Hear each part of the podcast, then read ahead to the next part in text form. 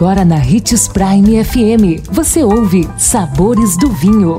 Todas as notícias e informações para quem ama o mundo do vinho.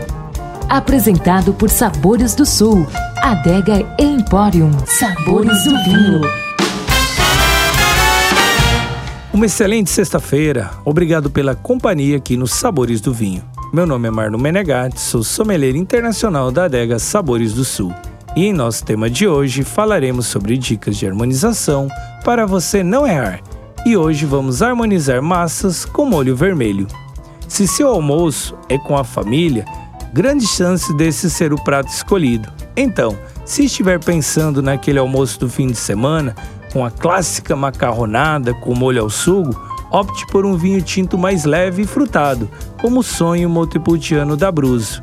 A dica também serve para as outras massas sem recheio, como nhoque e penne. Aproveite nossas dicas de vinhos e faça suas próprias harmonizações. Tintim! E lembre-se que para beber vinho você não precisa de uma ocasião especial, mas apenas uma taça. Segunda-feira estaremos de volta. Bom fim de semana!